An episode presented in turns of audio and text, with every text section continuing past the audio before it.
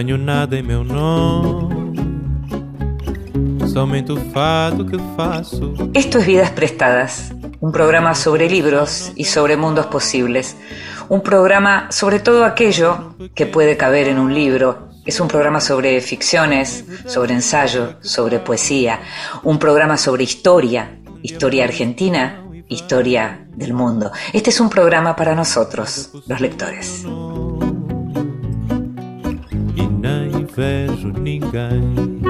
Y es lindo escuchar a la gente leer en voz alta, a los lectores nos gusta también escuchar buenos textos con buenas voces. Esta vez le pedimos a la escritora colombiana Carolina Sanín que nos leyera. En voz alta.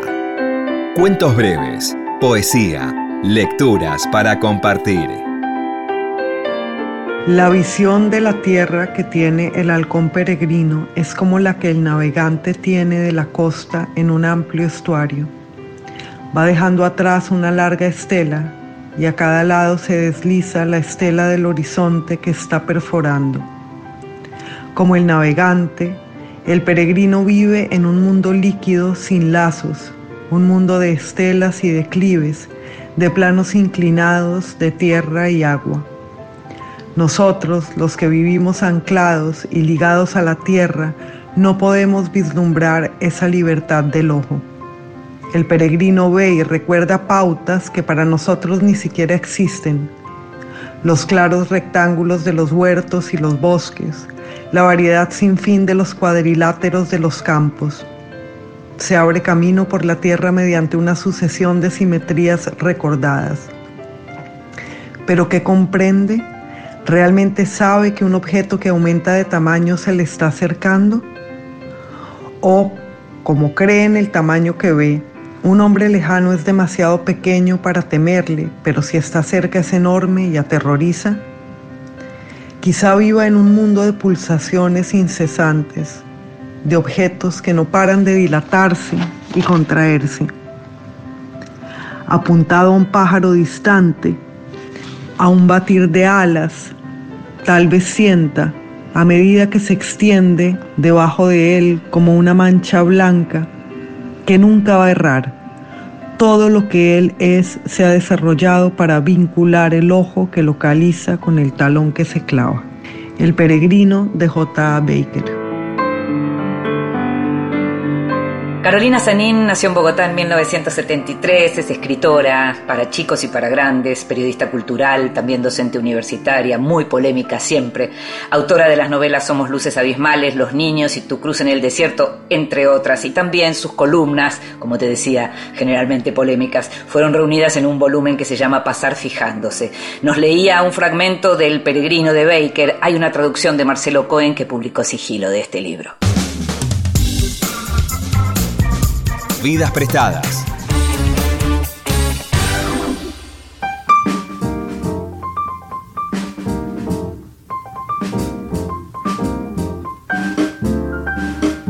Hace muchos años que el nombre de Cristian Alarcón está arraigado en la tradición de la crónica latinoamericana y del retrato de mundos marginales y de seres marginados.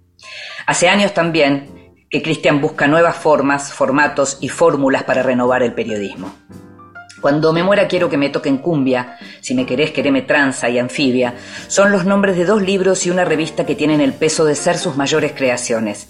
Pero Cristian no se agota y entonces, inesperadamente, eligió incursionar en la novela y su debut resultó en uno de los mayores premios de la lengua castellana. Con El Tercer Paraíso, el periodista y escritor nacido en Chile en el año 1970, ganó el premio Alfaguara y con la publicación de su libro, que cruza la historia íntima con la historia colectiva de su país de nacimiento, la sorpresa inicial dio lugar a diferentes sentimientos que surgen a partir de la lectura de esta obra que el propio autor define como su novela feminista, queer y botánica. El narrador de la novela de Alarcón toma la historia de sus ancestros, que en muchos coincide con la del autor, plena de violencia, persecuciones, resistencia y mujeres fuertes, y la entreteje con historias de grandes exploradores naturalistas y el pasado del niño que fue, que fue criado en la Argentina luego de salir de Chile, poco después del golpe de Pinochet. A esto se agrega una actualidad en la que la pandemia acecha, mientras el protagonista emprende la búsqueda privada de la felicidad, que se concentra en el cultivo de un jardín, un paraíso amoroso en el que poner las manos y los ojos y las emociones. Hay relato familiar, relato comunitario, relato histórico y relato privado. La melancolía se abraza con la felicidad de los colores y de las formas. Todos esos mundos se entretejen por medio de una estructura que es uno de los hallazgos de la novela, al igual que la lengua elegante y distanciada, antibarroca, en la que no sobra ningún adjetivo.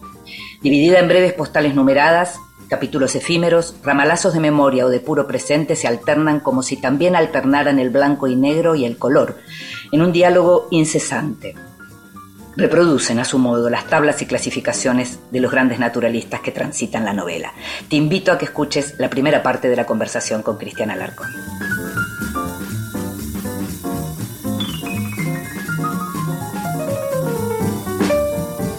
Qué lindo, Cristian, tenerte ahí una vez más y esta vez para hablar de un libro tan diferente y no solo porque fue premiado, sino porque es tan diferente a tu producción anterior, así que me encanta que estés de nuevo con nosotros. ¿eh? Muchas gracias.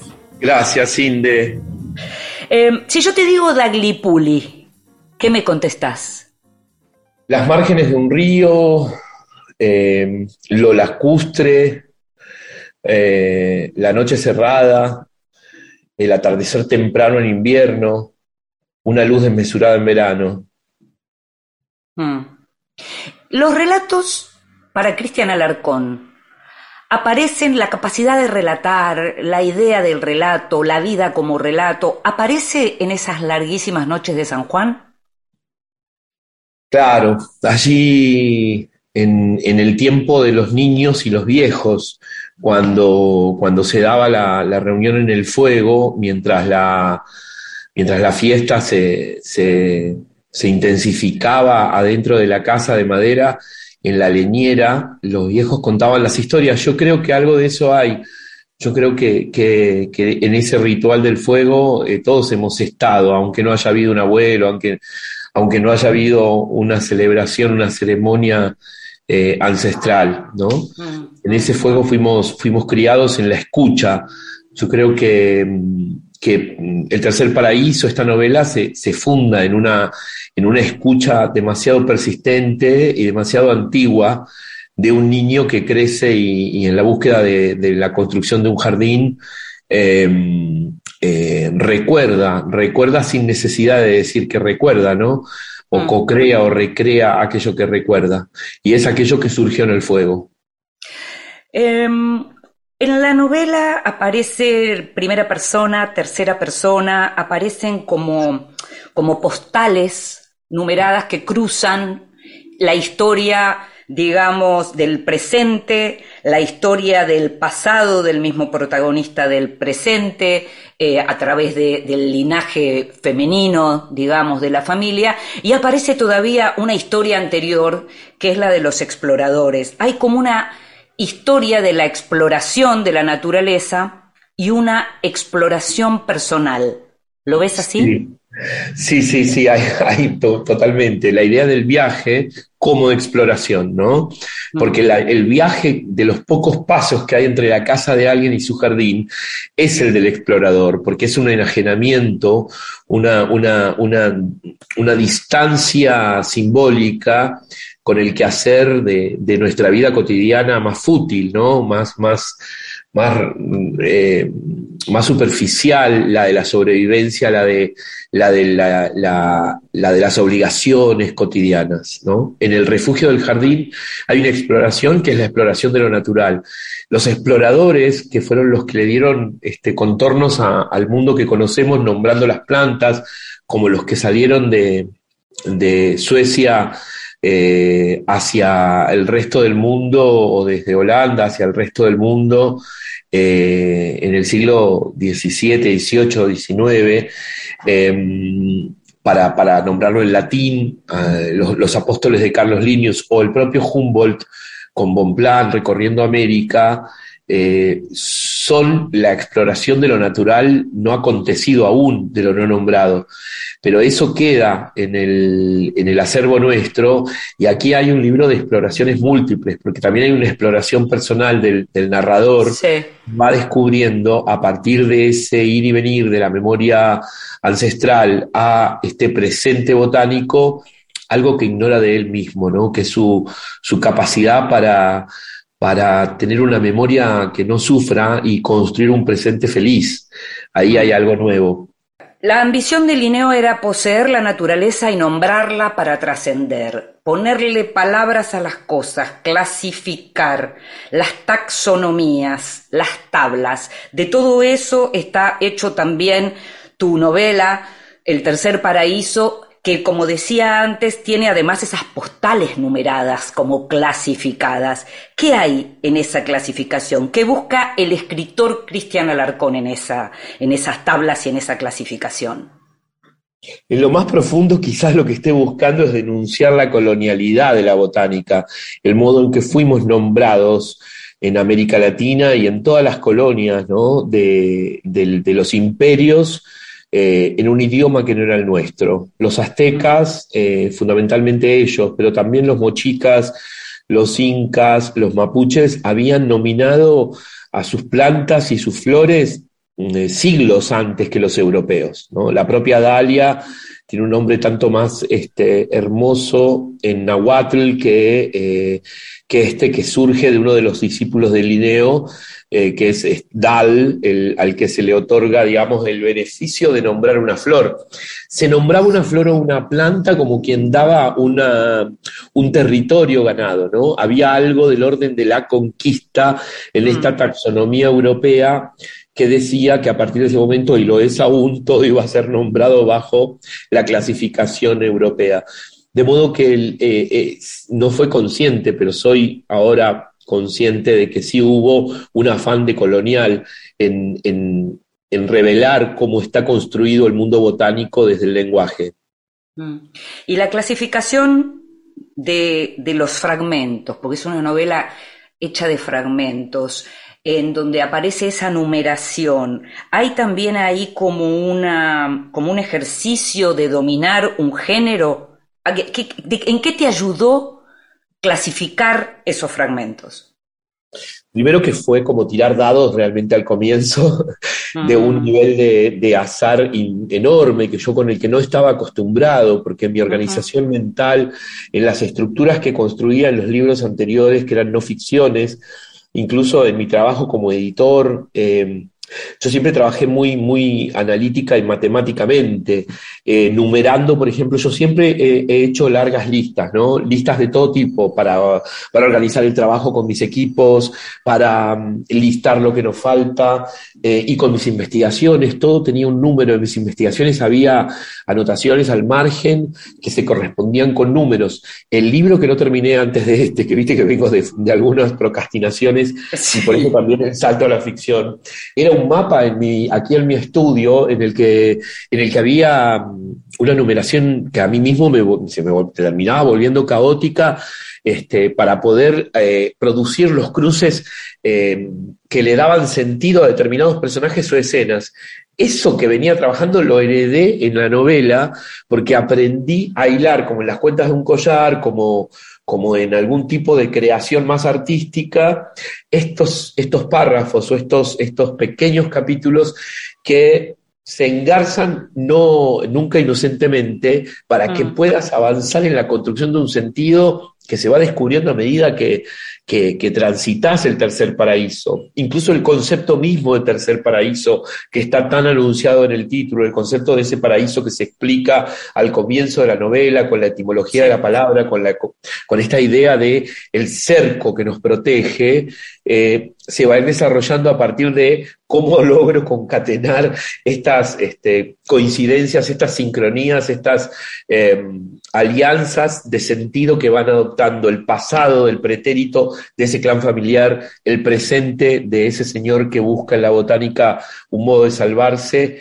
y este, esta genealogía botánica que te ordena para llegar a un concepto nuevo sobre qué es un jardín. Algo que me impresiona mucho tiene que ver con que mientras está por un lado la búsqueda de la belleza, la historia de la violencia es atroz. Eh, de, grandes violencias históricas, pero de, también de violencias familiares em, sobre el protagonista. Que, y, me, me, interesa mucho el modo en que conseguiste de algún modo eh, atar la belleza la búsqueda de la belleza en, en, las imágenes de las flores y de los jardines y, y, y, de, y de, incluso del, de lo que tiene que ver con, con, las formas de vestir de pronto, porque ahí también hay una búsqueda de belleza muy impresionante. Sí, muy, muy. Sí, sí, quienes fuimos a la modista, quienes fuimos a la modista sabemos de qué hablamos, ¿no? O sea, es que yo, yo vendí telas. A los 14 años yo este, me, me cansé de trabajar con mi padre, que era un pésimo patrón con sus hijos Em, ya era un próspero empresario mi padre y, le pedí un préstamo para comprar una moto y no me lo dio y me peleé, me ofendí terriblemente y caminé las calles de Neuquén hasta encontrar una tienda, las tiendas serie de una familia judía de vendedores de todo, tienda familiar y me dediqué durante varios veranos a trabajar vendiendo telas. Aprendí mucho de telas. Después leyendo los cuentos de Capote hice un trabajo sobre las telas y los géneros en Capote. Y vos fíjate cómo todo esto tiene que ver con la cosa del género en todos los claro, sentidos. claro, mucho más linda la palabra género, te iba a decir exactamente. Ahora, la diferencia, Perdón, la diferencia entre una tafeta y, una popelina, ¿no? Este, los distintos tipos de algodón, el peso del lino, la fibrana, qué pasa cuando eh, la fibra natural se ve invadida por el petróleo en una tela. Bueno, en fin, puedo hablar horas de eso. Y está en el libro y tiene todo que ver con lo botánico, porque en definitiva las telas provienen de las fibras que nos da la naturaleza, ¿no? Mm, de modo que mm. allí hay una, un regocijo mío. La novela no es, la, palabra, eso parece, exactamente. Hay un regocijo en la descripción de esas, de esos géneros y de esos, y, del tema del color y, todo eso. Y entonces te voy a preguntar concretamente por un momento. El tapadito de lana. Ah, tapadito. El tapadito de el tapadito que, pierde el niño, lo pierde, este, todo esto es ficción, ¿no? Lo pierde en un viaje eh, y sufre por la pérdida de su tapado y lo sueña después. Mm. Eh, en una prenda, ¿no? Ahí yo lo que hago es, la dictadura es ese tapado. Mm. La dictadura, porque yo he renunciado a escribir un libro sobre dictaduras y he renunciado a escribir un libro sobre exilios. Eh, el tercer paraíso es, mucho más futuro y presente que pasado, aunque es un libro de memoria, ¿no? Es la reivindicación de una memoria completamente distinta a la memoria histórica, ¿no? de distancio del lugar del sujeto político, colectivo, para entrar en una dimensión de una singularidad total, en la búsqueda de crear personajes que están sembrados en ese jardín de la realidad que, que manejé tan, tan bien, pero que del que me suelto y donde me largo en el encierro de la escritura, primero acá en el campo y luego en medio de la cordillera en el sur de Chile, completamente aislado a la invención, ¿no? Y logro como desatarme del mandato de la crónica, del mandato de la no ficción, en pos de, de este hilar nuevo que encuentro, que me hace profundamente feliz este, y que me, convoca a, escribir finalmente un texto que, como vos decías al comienzo, no tiene absolutamente nada que ver con los anteriores, eh, que sorprende, me sorprende primero a mí. ¿No? Me sorprende primero a mí, incluso me sorprende el modo en el que lo acometí, esa cosa tan decidida de cuatro meses finales de escritura diaria de nueve a diez horas por día hasta lograr poner el punto final el 31 de agosto enfrente del lago Caburgua, ¿no? Eh, Cristian, ah, ¿alguna vez vos a lo largo de tu vida, o, más bien cuando eras más chico o adolescente, así, ¿alguna vez vos habías pensado, independientemente de todo lo de ficción que hay en tu novela, habías pensado que tu vida o la historia de los tuyos daban para una novela? Yo no lo había pensado, lo había pensado todo el resto de la familia. pero yo me negaba completamente a eso. De hecho, imagínate lo lejos que me fui, ¿no? A los narcos, seis años, a los pibes torros, a la política, a, tantas cosas de las que escribí, ¿no? Eh, porque si buscas también en mis crónicas vas a encontrar temas que están siempre distantes y misteriosamente cercanos a estos personajes. Mm. Mm, yo le tenía mucho miedo, ¿no? También a, caer, o sea, siempre, siempre decía, voy a terminar escribiendo como Isabel Allende, La Casa de los Espíritus Trash, ¿viste? como una especie de, Isabel Punk, ¿viste? Bien así, este, dirty, completamente rara, ¿no? Y, y oscura Eh, y, y, entonces no creía que fuera posible, porque yo tenía un apego. Cuando vos las historias las tenés pegadas en el cuerpo, vos solo podés hacer autoficción, creo yo, ¿no? Autoficción o este testimonio. Y yo, la verdad, que no tenía ningún interés en transitar ninguno de los dos caminos. Eh, Gabriela Wiener me hablaba, por ejemplo, de la relación con mi hijo, que está eh, trabajada como también un disparador ahí y no, no profundiza en absoluto eso la novela. Este, pero imagínate, ahora que además estoy terminando Guaco Retrato, me parece una novela extraordinaria y que da ella también el salto a la ficción. Lo damos al mismo tiempo, dos cronistas que damos el salto desde, desde lo personalísimo a una ficción desopilante, o sea, disparada, ¿no? Porque la de ella también, me siento muy cerca de, de Gabriela, si bien son textos muy distintos. Eh, siempre me dijo Gabriela, pero ¿cómo, ¿cómo coño puede ser que tú no escribas sobre tu propia vida? Que, ¿Para qué quieres seguir investigando, no? Este, porque tenía tanto para contar. Cuando lo tenés pegado en la piel, es imposible, ¿viste? Yo tuve que hacer un proceso de autoconocimiento profundo, tuve que transitar los 22 años de la, la caniana y, y diván, tuve que hacer mis experiencias espirituales y chamánicas, tuve que viajar, tuve que enamorarme y desenamorarme, sufrir por otras cosas. Si vos seguís sufriendo por aquello, yo creo que no producís literatura, producís testimonio. Claro.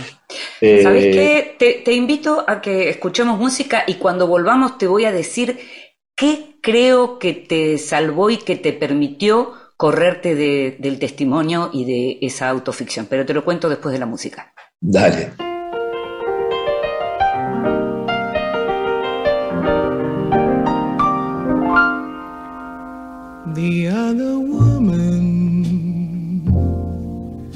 Finds time to manicure her nails. The other woman is perfect where her rival fails. And she's never seen with pin curls in her hair. The other woman enchants her clothes with French perfume. The woman keeps fresh cut flowers in each room. There are never toys, it's scattered everywhere. And when her man comes to call, he'll find her waiting like a lonesome queen.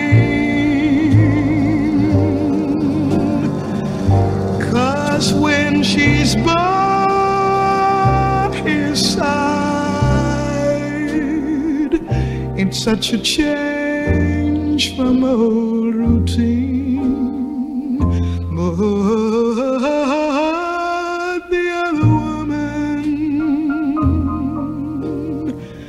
will always cry herself to sleep.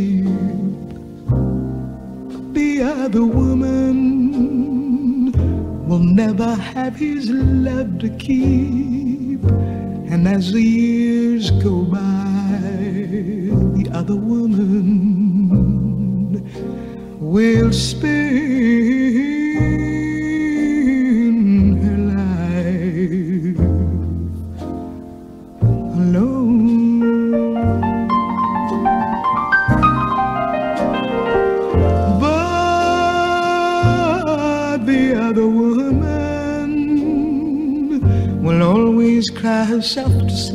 Esta es Nina Simone, The Other Woman. The other woman will never have his love to keep. And as the years go by, the other woman will spend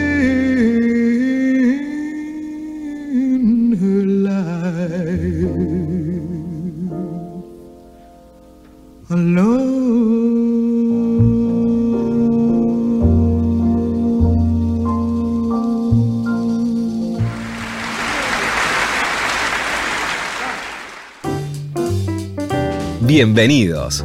Libros recién salidos del horno que prometen grandes momentos. Y en esta sección sabes que te hablamos de libros que llegaron hace poquito, libros que a lo mejor ya leí o que voy a leer. eh, pero que te quiero avisar que están y que son libros para ir a buscar. Eh, uno de ellos es un título de editorial vinilo, esta editorial nueva que publica libros breves y en general con textos de autoficción. Es de Maya Debovich, se llama Y si no es suficiente, a Maya tal vez la conoces de escucharla en la radio o de leerla en los medios, tiene un tono siempre muy divertido y jocoso, pero al mismo tiempo siempre trata temas muy profundos. Y en este caso, que es un texto de autoficción justamente, es un texto en donde recorre cuestiones que tienen que ver con la familia, por momentos es hilarante, por momentos te da ganas de llorar. Se llama Y si no es suficiente y es realmente un libro que está muy bien y que recomiendo mucho. Reedición del clásico La Patria Fusilada de Francisco Paco Urondo, del poeta y periodista Francisco Paco Urondo, publicado por Fondo de Cultura Económica con un prólogo, con una introducción de Daniel Riera. Tiene además dos textos, uno de Ángela Urondo, la hija de Paco, y otro de Raquel Camps, hija de uno de los sobrevivientes de la masacre de Trelew.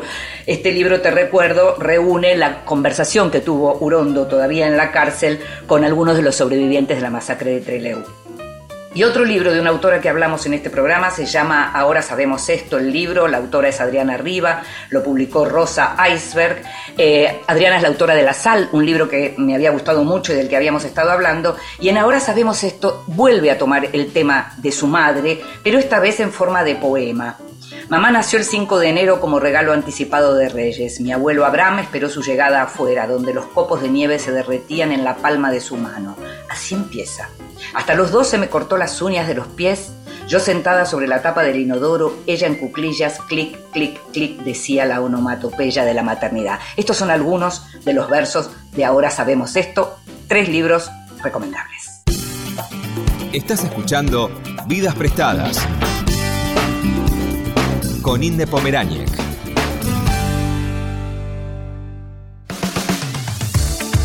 Continuamos en Vidas Prestadas. Y seguimos en Vidas Prestadas, este programa sobre libros y sobre mundos posibles, y estamos hablando una vez más con Cristian Alarcón, esta vez a propósito de un libro muy diferente a, a, su obra anterior, que se llama El Tercer Paraíso, que resultó ganador, sorprendente ganador para muchos del Premio Alfaguara de Novela 2022. Y te decía, Cris, que, que, quería comentarte algo en relación a qué me parece que te corrió de la, de la cuestión testimonial, y tiene que ver con el lenguaje. Hay Ajá. algo en el lenguaje eh, delicadísimo de tu novela, en la, en la narración delicadísima, en el modo de tomar como pinceladas, como cuadros, como pinturas, como momentos, lo que tal vez en otro tipo de narración se podría haber hecho muchísimo más abundante. En los, en los relatos sobre los exploradores eso se ve cuando se toman justamente como pequeños momentos que son como también fulgurantes uh -huh. en relación a las vidas de ellos y pasa algo también con la historia del narrador y sus ancestros, en donde eso que aparece contado de manera tan delicada, eh, lo que hace es también eh, generar una cierta distancia. ¿Cómo trabajaste el lenguaje? Distancia y lenguaje, para una conferencia hermosa, es distancia, lenguaje y estructura, dos puntos. Total. Eh, mira, yo primero el descubrimiento con, con, la novela es que la estructura condicionaba, no condicionaba, sino que hacía estallar el lenguaje. Cuando yo descubro que yo estoy limitándome a una estructura para tratar de construir una novela que yo sabía la antinovela, ¿no? porque tampoco es una estructura clásica de novela y por eso tanta sorpresa con ganarme el premio Alfaguara. Nunca me lo hubiera imaginado porque nunca creí que el jurado iba a bancar una novela rara este, de un concurso de novelas más bien clásicas, eh, latinoamericanas clásicas, ¿no? Eh, la estructura, cuando yo tuve que atenerme a esa decisión, eh, el lenguaje con el que venía explorando, que era el de cierta, vos lo llamás delicadeza, ¿no? que es como el de cierto cuidado extremo en la elección de cada palabra, eh, y mucha prueba, ensayo y error, escritura en el mismo momento. Eh, yo trabajaba mucho tiempo en cada párrafo, en cada capítulo, no cejaba, digamos, cuando empezaba hasta que no lo cerraba cada uno, eso me permitía largas jornadas en las que dormía pequeñas siestas y o iba al jardín, volvía y seguía sobre lo mismo. eh, el lenguaje estalla una vez que sé que es el lenguaje de la novela. Entonces hay una relación directa quizás en esa, en esa mm, eh, obsesión con el hallazgo de, sobre todo en el uso de los sustantivos y, de los verbos y en la limitación, porque al principio, como siempre, tengo esta, esta impronta más barroca en la limitación. eso no está, eso no está, ese barroquismo no está como tal, es otra cosa este libro. Eso, eso, eso, ese corte, ese desapego, pero no es un desapego, es, es ese no, no quedar pegado ¿no? a un uso que yo creo que en la crónica a veces se vuelve muy, muy procedimental, es decir, son técnicas que se aprenden y que después se usan en la velocidad, en el fragor de la escritura para tratar de producir emoción o de producir la, sinapsis en el lector de aquello que uno quiere decir. En la novela, como el rumbo es tan claro, en algún sentido, y vas hacia, hacia un final y no tenés que dar cuenta de todos los papeles que juntaste, de todos los testimonios que tenés en las manos, de todos los expedientes judiciales. El vuelo que me permití fue distinto y entonces em, el regocijo, por ejemplo, de las telas o las flores, las texturas, los colores, las luminosidades, ¿no? los olores, em, tenían a veces sentido en sí mismo, cuando ya no se trata del detalle que habla por el todo, sino de la sensación este, a nivel eh, estético que puedes producir con el juego de las palabras, es cuando yo entiendo que estás en otro territorio, quizás en el territorio de la ficción. Me gustaría leer un fragmentito de la página 149 para precisar un poco esto que te digo. Como en cinco líneas, solo en cinco líneas, se puede decir esto. Dice, todos escuchan las casas del sur, todo va de una habitación a otra, una exhalación es un jadeo, un grito, un volcán en erupción, un golpe, un terremoto, una madre que no le desea el bien a su hija, un disparo a quemarropa. es eso lo que digo. Es exactamente eso lo que digo, que me parece. Una economía enorme, ¿viste? pienso cuánto, cuánto corté todo eso. claro. Claro, pero al mismo tiempo vos decís, es interesante lo de la Isabel Allende Trash, y me, y me, y me gusta porque además estás eligiendo una autora chilena, pero yo, mientras leía las historias de los ancestros de, del personaje y pensaba muchísimo en mucha literatura latinoamericana, más allá del tema boom o realismo mágico, pero hay mucho de eso, hay mucho de eso. Pero qué novela, porque yo la tengo en la punta de la lengua, porque para mí ha sido una obsesión desde que la leí por primera vez hay dos novelas que, están en el libro. A ver cuál se te ocurre la voz. No, bueno, eh, el, amor en los tiempos del cole, o sea, García Márquez aparece, pero para mí aparece mucho Tizón, ¿sabes? Sí, aparece Tizón. Que es un autor que a mí además me gusta mucho y que está muy vinculado al, resto de Latinoamérica y, menos a la literatura más eh, porteña o, del litoral, o, ¿no? Al estar en Jujuy, es una literatura muy ligada a, todo lo que tiene que ver con, Latinoamérica, pero hay, o sea, resuena, resuena naturalmente. Dejé de leer prácticamente mientras escribía, solo leía botánica y historia de la botánica. Eh, eh, no sé si en alguna de nuestras conversaciones de, amigos te habré dicho que me había negado a leer cuando salió el libro maravilloso, que ahora sí lo leí, este, de Falco. Exactamente, sí, que es, un, que es un libro muy interesante para leer en Pandán con el tuyo también, ¿eh? Muy interesante. Y, me lo prohibí porque, bueno, me dio miedo.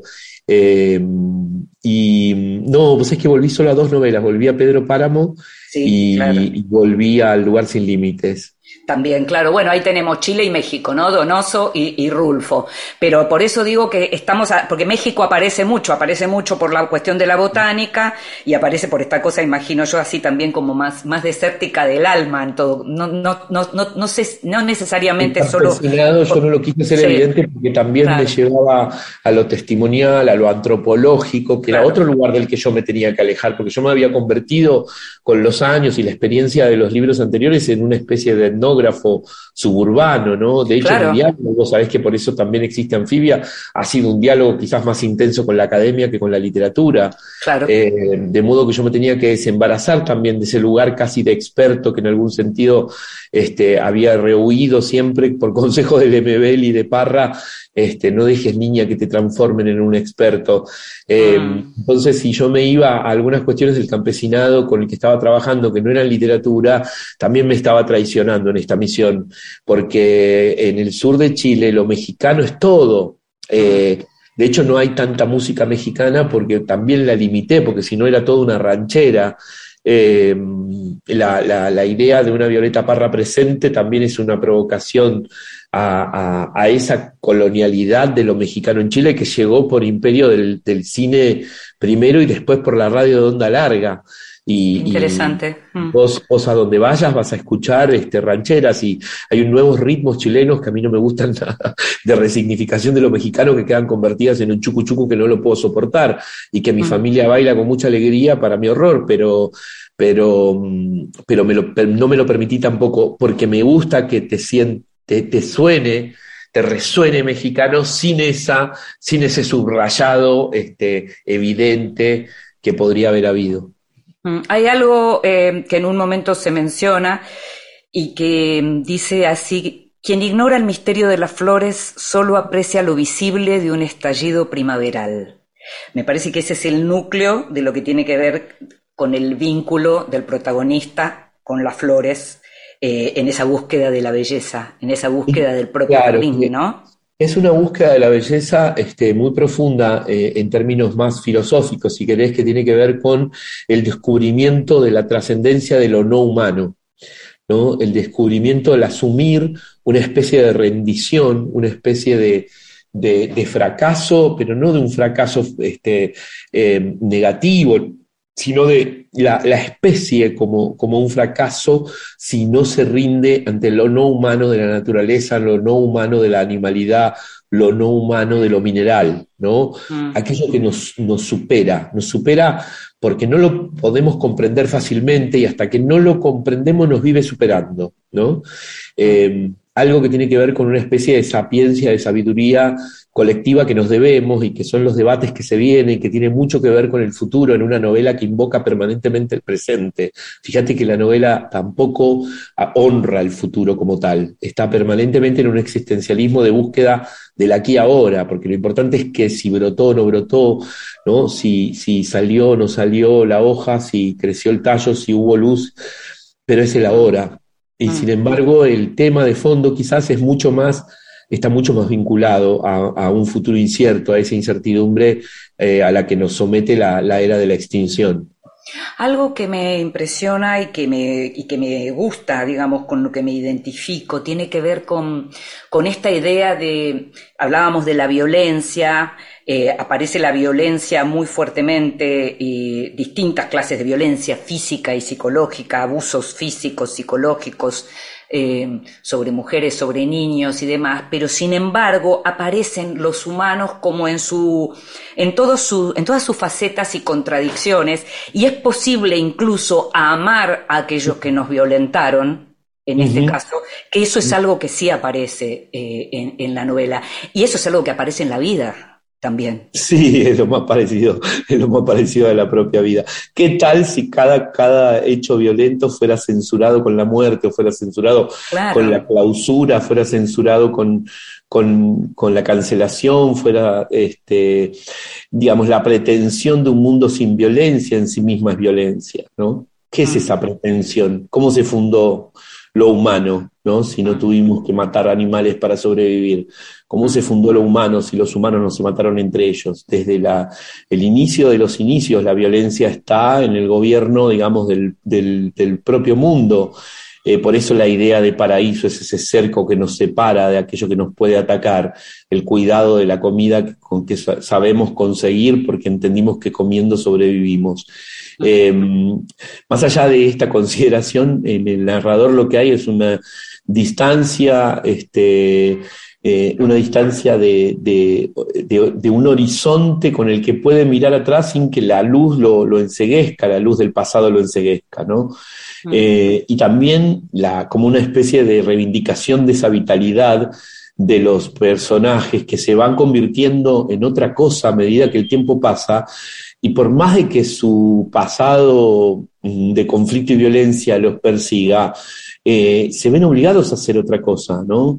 Y es ahí la aparición del niño y la aparición después, incluso en el tiempo presente, de ese nieto, de esos amigos, de esas amigas, de esa jardinera, de esa DJ que van a ser este, la delicia de, una fantasía de tercer paraíso, que es un paraíso que no existe, ¿no? Evidentemente es una mm. quimera, todos tenemos el inmenso derecho de seguirla como si fuera a existir.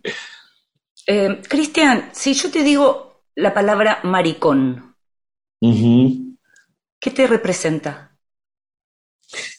Un varón tratando de que su hijo sea macho. claro. Claro. Y si yo te digo. ya es un insulto para mí, ¿me entendés? Sí, sí, sí, es, algo que escucho cada vez más, eh, queda, porque, digamos, la corrección política ha hecho que moderáramos el lenguaje, eh, sobre todo en las ciudades como Buenos Aires o en las grandes ciudades, quizás este, en las más pequeñas todavía todavía el maricón es realmente un insulto, pero estaba perdido su potencia de insulto, ¿no? Ante las transformaciones de, que ha impuesto cierta corrección política en boga, ¿no? Pero mm. maricón, eh, hasta lo usamos los maricones para decir que somos débiles, ¿no? Qué maricón que soy, o las minas. Pero qué maricón, mm. che, ¿de qué te quejas, no?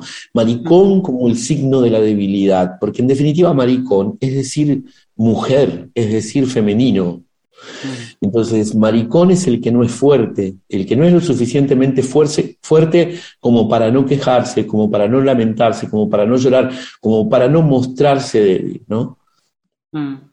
Hay un momento, hablando de maricón y de bullying, en donde el, narrador dice algo así como que fue el momento en que entendí la diferencia entre la ficción y la no ficción. Eh, a, partir de, un episodio, ¿no? Eh, la pregunta a Cristian Alarcón es, a partir de ahora, ¿es la ficción? Es la ficción. Por ahora es la ficción porque, porque me da mucha pereza volver a los archivos en tanto materiales para poner y pegar dentro de una hoja que tengo que llenar como que mm. me hubieran regalado todos los rastis del mundo y me dijeran que solo puedo hacer casitas. Mm, mm, eh, eh, estoy en una, en una como creo que en una etapa maravillosa de experimentación que yo había iniciado, mirá qué loco, volviendo al teatro que había hecho muy, muy jovencito, muy, muy, muy adolescente, en Río Vivo, el, grupo de Daniel Vitulich, que es el nombre de mi maestro de teatro fallecido hace varios años, muy joven, que usé como seudónimo para el premio Alfaguara. Sí. Eh, sí me, un académico descubrió que en mis voces del libro de los narcos, si me querés que me tranza, había más dramaturgia que testimonial. Yo ya me venía alejando del testimonio, siendo quizás uno de los cronistas de América Latina que más había trabajado con eso, ¿no?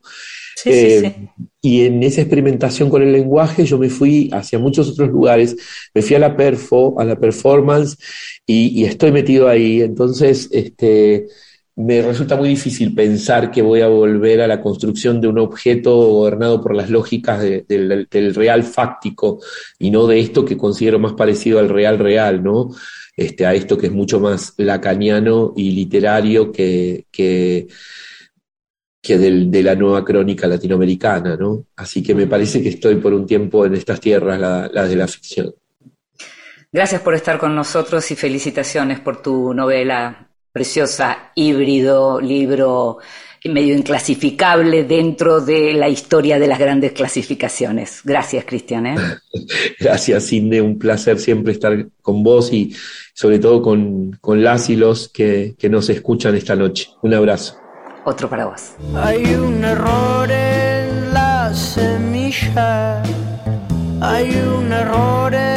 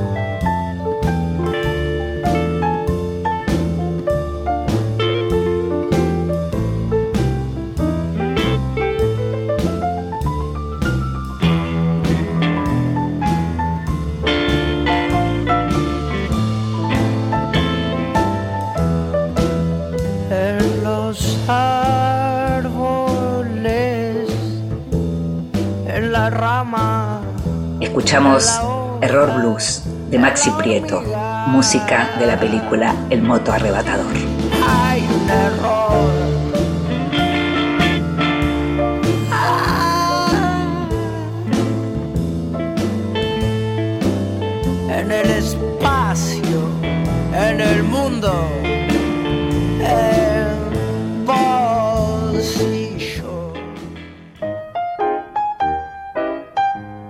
Te regalo un libro. Recomendaciones y sugerencias para tomar nota. Mi nombre es Fabián Soberón y soy escritor y director de cine documental. A este libro no me lo regaló nadie, pero yo sí lo regalaría. Es el libro Vidas Breves de John Aubrey. John Aubrey escribe biografías breves, brevísimas o apuntes sobre el trayecto de una vida. La mayoría de los textos son esbozos sobre sus contemporáneos o sobre aquellos que formaron parte de las generaciones anteriores. Lo que distingue a Aubrey de los biógrafos ingleses que lo sucedieron es que se detienen detalles anodinos o raros. Aubrey pone la lupa en los huecos de una vida, en los pozos inciertos. Se demora en los periplos rutinarios o en las circunstancias extrañas. Los datos o hechos que refiere son situaciones que serían olvidadas o apartadas por otros biógrafos o por los propios biografiados. Es decir, ¿quién recuerda que John Milton había contratado a un ayudante para que le leyera todos los días la Biblia a las 6 de la mañana? Los detalles referidos por Aubrey hacen pensar en la mente minuciosa y preciosista de un novelista o de un escritor de ficciones. Es como si Aubrey se fijara en las cosas que solo un fabulador mira para componer su personaje. Esos recortes podrían ser olvidados si no estuvieran en la colección de microbiografías. Aubrey narra vidas prestadas, pero logra hacerse de esas vidas y las narra con el amor con el que narraría sus propios quehaceres, sus propias taras y rutinas. De hecho, el libro incluye una especie de autobiografía. En algunos fragmentos de ese texto usa la tercera persona, como si estuviera contando la vida de otro, una vida prestada.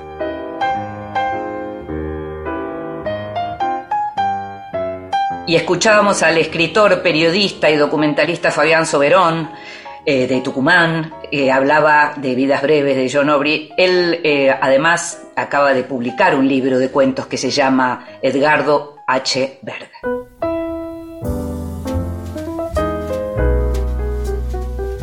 Libros que sí. Títulos nuevos y no tan nuevos que son imperdibles. Y en libros que sí, hoy tengo para recomendar dos libros que son bien diferentes, que también son relativamente nuevos.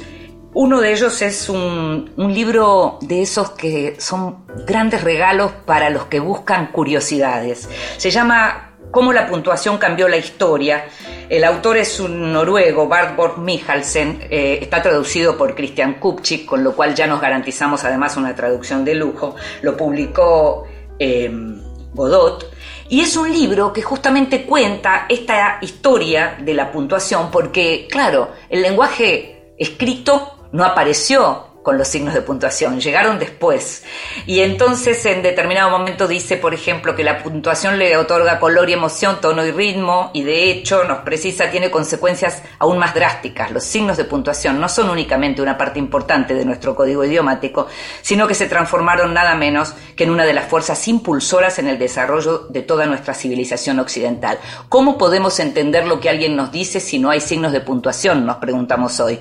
Lo vemos a veces, por ejemplo, quienes estamos en Twitter, vemos que últimamente, sobre todo en alguna gente más joven eh, o, más moderna o vanguardista, se decidieron a sacar los puntos, los signos de puntuación, los puntos, las comas, se escribe todo junto y tratemos de entender. Bueno, ¿Cuánto durará eso? Es divertido, es una forma de la literatura también, pero para comunicar, para entendernos, los signos de puntuación son fundamentales. Y en este cómo la puntuación cambió la historia, está lleno, lleno de, anécdotas, de datos, de explicaciones de cómo surgieron esos signos con los que nos comunicamos habitualmente. Por ejemplo, el punto y coma que tanto me gusta particularmente y que tan bien le hace a la escritura y que tan poco y tan mal se usa. Otro libro que leí que me encantó en estos días y que es un libro breve que se lee de una sentada, podríamos decir, eh, es una novela de una escritora que nació en Camerún, pero que vive en Francia, que es eh, profesora de escritura en la Sorbona. Ella se llama Dominique Barberis y la novela se llama Un domingo en Ville de eh, publicado por Libros del Asteroide, cuenta la historia de una mujer que un domingo a la tarde de otoño, esos domingos a la tarde de otoño que también conocemos y en donde la melancolía de los domingos se, se ve más pronunciada justamente por la temporada, va a ver a su hermana que vive en las afueras de París, en esta Ville de Bray. Eh, la va a ver y mientras la va a ver va pensando, va con el auto, su marido está trabajando, el marido de su hermana también, son mujeres grandes. Ella la va a ver y recuerda la infancia, recuerda eh, las cosas en común con sus padres, recuerda también los primeros amores, que en realidad eran amores literarios, como el personaje Rochester de, de o, algún actor o algún eh, protagonista de alguna serie de, su infancia, llega, se pone a hablar y en esa conversación que viene de la nada, porque además su hermana no la espera, surge un relato enmarcado en donde la hermana le cuenta una historia, una historia que pudo ser de amor y que pudo cambiar su vida para siempre. Me hizo recordar a muchas de las novelas de, de Stefan Zweig que tanto me gustan por esto del relato enmarcado. Como te digo, la novela se llama Un domingo en Ville. Es realmente muy buena, tiene clima, tiene historia, tiene todo, por lo menos lo que a mí me gusta.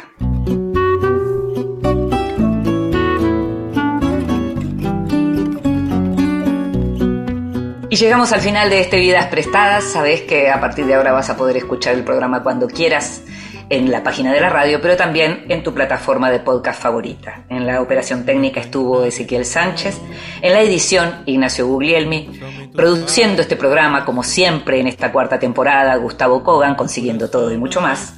Me llamo Inde Pomeraniec, nos estamos escuchando. Chao. Vivo da vida que passa, de amores que vão e vêm.